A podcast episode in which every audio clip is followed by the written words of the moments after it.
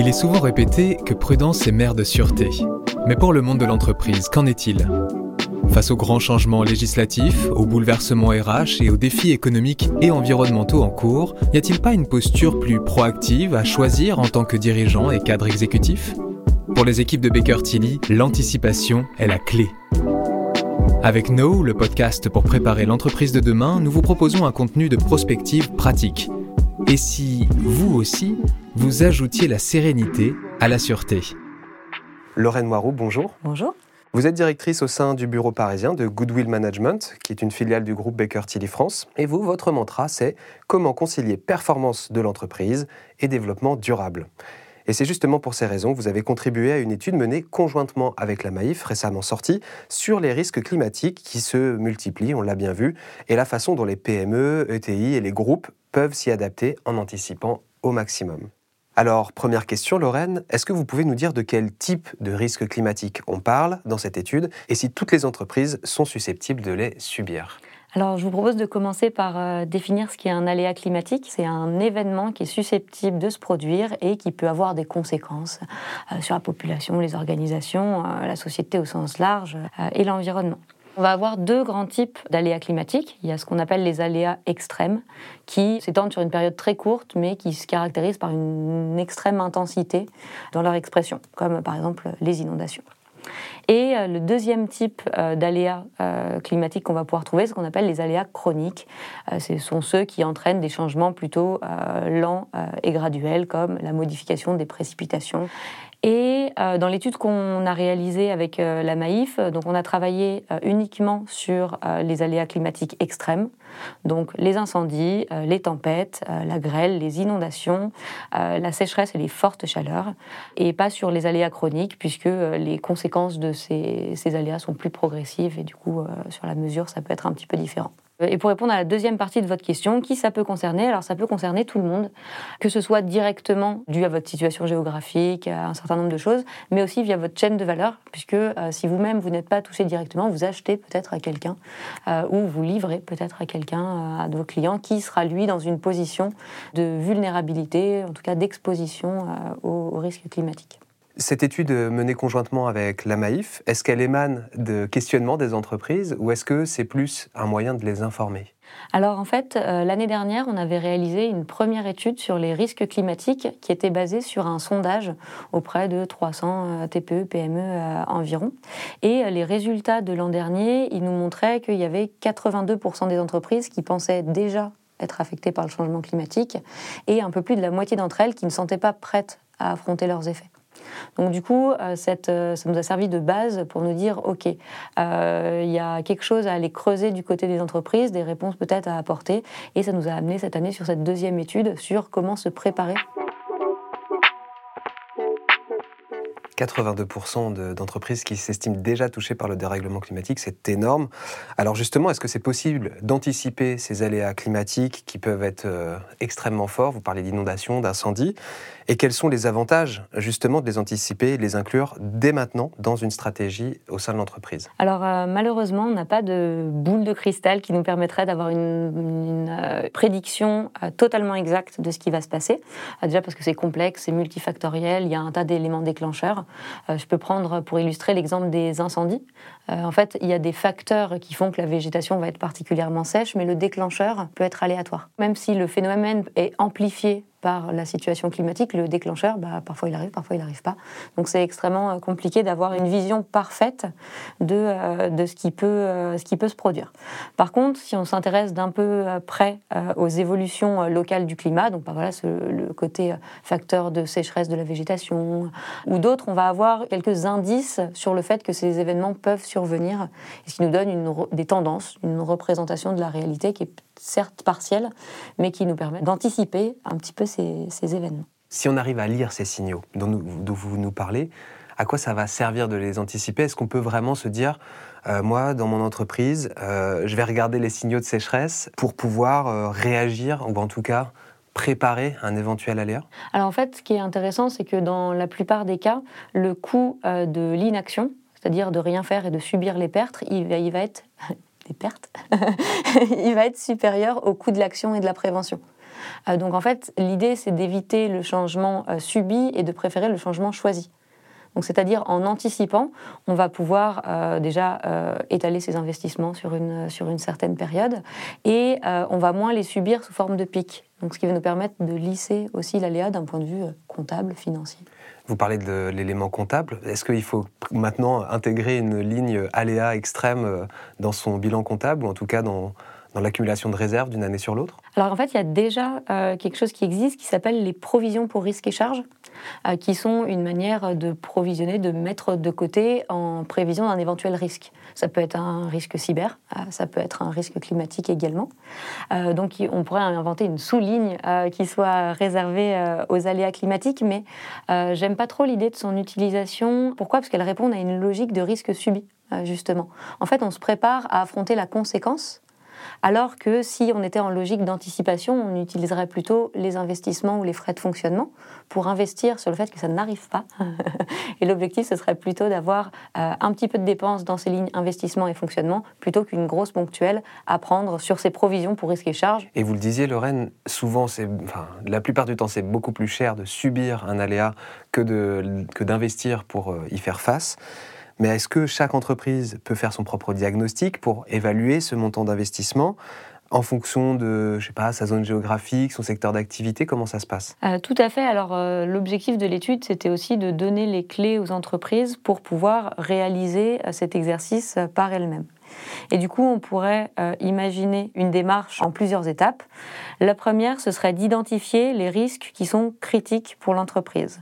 C'est des risques sur lesquels on va avoir, euh, on va croiser à la fois un niveau d'exposition et un niveau de sensibilité. Une fois qu'on a identifié et isolé ces risques qui peuvent être critiques sur l'entreprise, c'est-à-dire ceux qui peuvent avoir un impact significatif euh, sur sa pérennité, on va pouvoir construire notre stratégie d'adaptation. Ça va être euh, de euh, dimensionner les actions qu'on peut euh, mettre en œuvre et éventuellement les intégrer dans son plan de continuité d'activité si vous en avez un. Et c'est là que vont nous servir les chiffres de coûts des différents aléas, c'est de bien dimensionner cette stratégie d'adaptation avec des budgets euh, qui soient cohérents avec le coût euh, de si ça arrivait vraiment. Et dernier point, une fois qu'on a bien défini notre stratégie d'adaptation, il reste euh, à, prioriser et mettre en œuvre les actions dans le temps, comme on le ferait sur un plan d'action RSE ou un plan d'action risque ou un plan d'action cyber, si, si, on veut. On, on, met en place le plan d'action de la même manière. Alors justement, vous en parlez dans cette étude, il y a vraiment cette notion de tableau chiffré, de coût moyen par aléa euh, climatique dont on, dont on parle depuis tout à l'heure. Les 44 000 euros pour un incendie, c'est un énorme montant. Est-ce que ça veut dire euh, aussi qu'on peut travailler sur une moyenne ou est-ce qu'il faut quand même un petit peu adapter euh, en lien avec ce tableau moyen par rapport aux risques qu'on a typiquement voilà, j'ai un entrepôt euh, de menuiserie, euh, peut-être que le risque d'incendie est un peu plus fort, en tout cas les coûts liés à un incendie peuvent être plus forts. Alors en fait, le coût du risque, c'est quoi? C'est la probabilité que ça arrive fois le coût de si ça arrivait vraiment. Et euh, du coup, il y a vraiment une partie qui est sur euh, est-ce que l'incendie va vraiment m'arriver euh, une fois, deux fois, trois fois par an? Et le coût de si ça arrivait vraiment, alors on peut utiliser un coût moyen, c'est l'intérêt de cette étude, c'est de vous fournir des ordres de grandeur pour faire le calcul. mais il peut être aussi différent en fonction de ce que vous avez mis en place et de ce que vous n'avez pas mis en place. Par exemple, si vous avez beaucoup de matières premières et qu'en cas de destruction, c'est un coût important pour vous, on ne sera pas sur 44 000 euros, mais peut-être le double ou le triple. Et inversement, si vous avez euh, euh, mis en place tout ce qui est dispositif euh, anti-incendie, vous avez un dispositif de prévention extrêmement fort, ça va toujours arriver aussi souvent, mais pour autant, il n'y aura aucune conséquence sur votre activité. Donc nous, ce qu'on a fait, c'est des ordres de grandeur pour des entreprises qui n'auraient rien mis en place, pour permettre de se situer, dire c'est plutôt ça, plutôt pas ça, et après de se dire est-ce que je travaille, comment je travaille pour faire baisser ce coût par rapport à ma situation. On parlait de ces risques-là. Effectivement, il y a aussi euh, des aléas euh, qui ne sont pas euh, des dommages directs.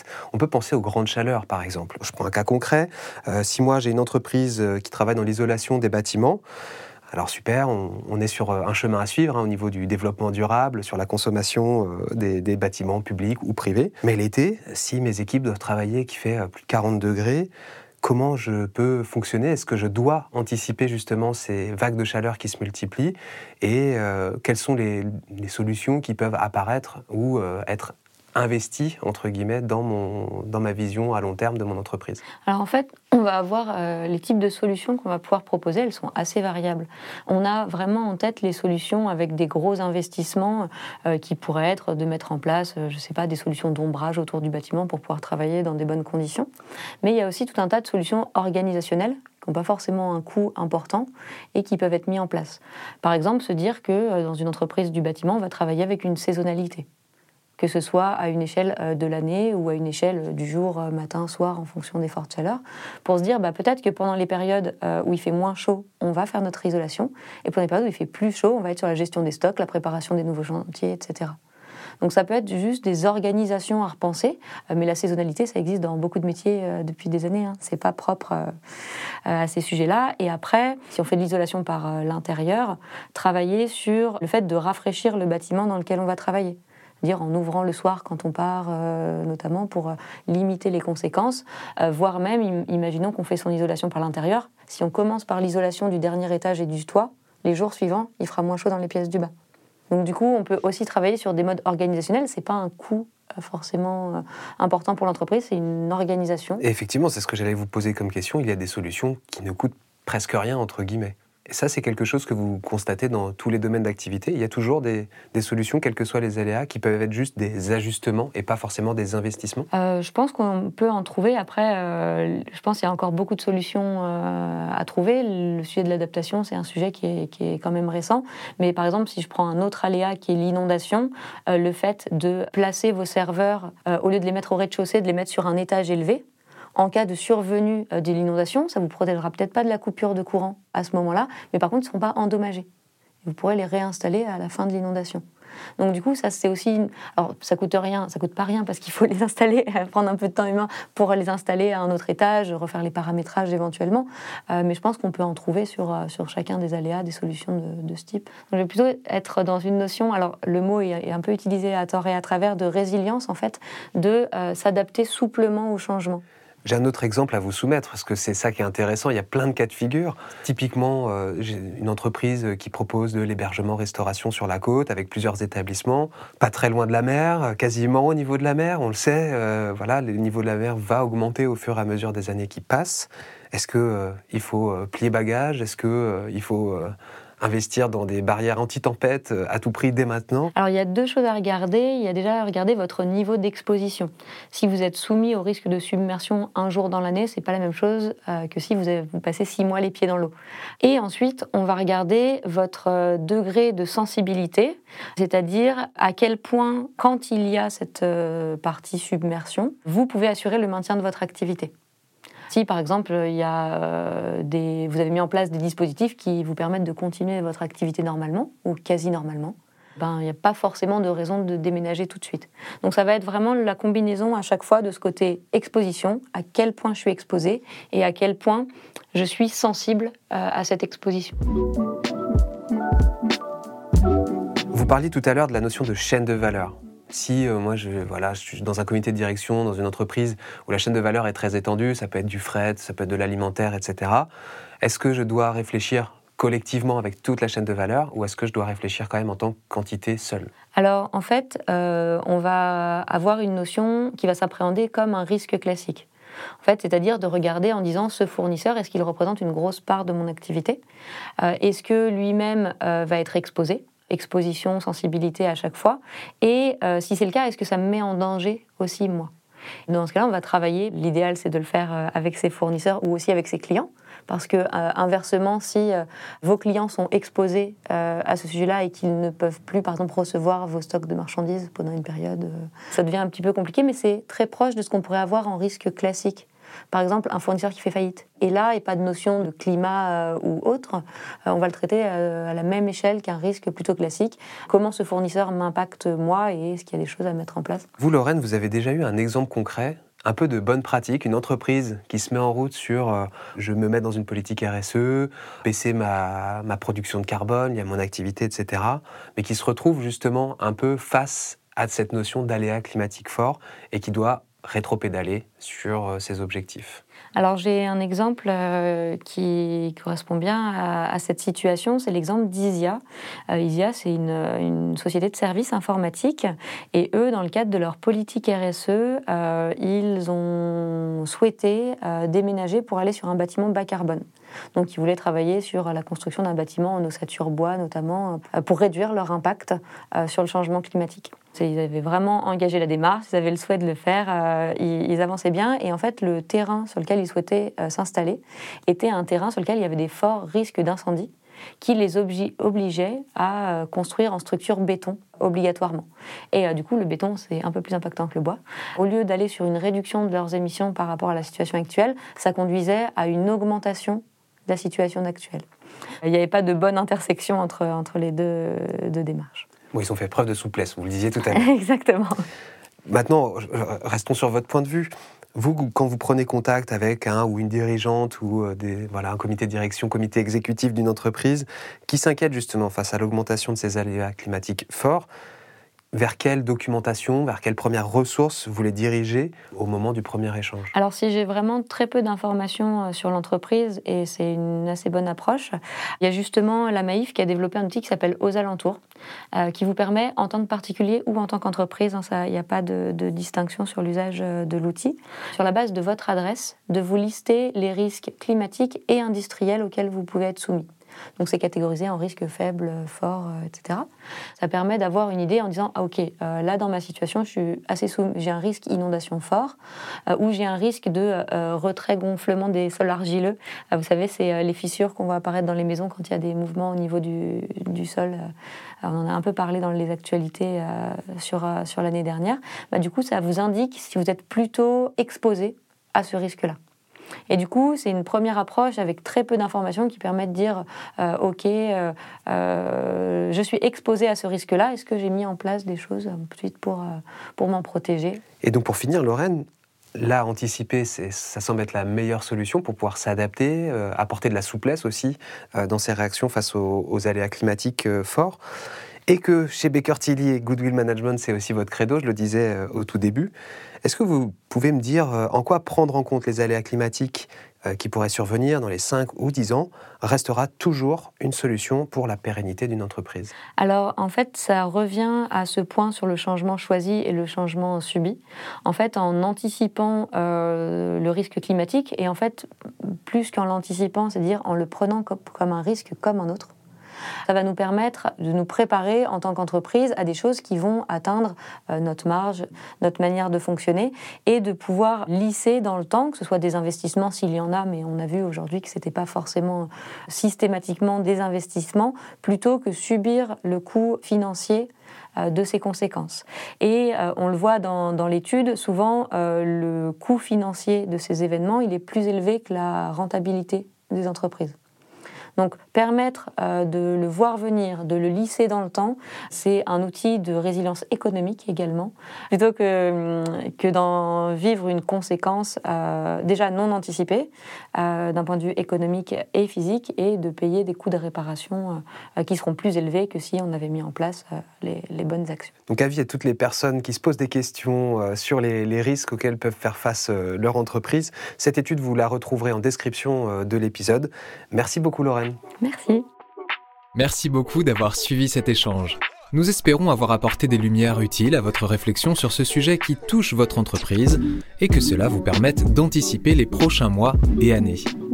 Et puisqu'il faut bien plus que 20 minutes pour transformer une entreprise, nous vous proposons d'échanger dès aujourd'hui avec nos experts et conseillers en nous contactant via nos réseaux sociaux at Baker France ou grâce à l'onglet Contact de notre site. Retrouvez toute la série d'échanges sur toutes les plateformes de streaming et sur notre site www.bakertilly.fr. À très vite!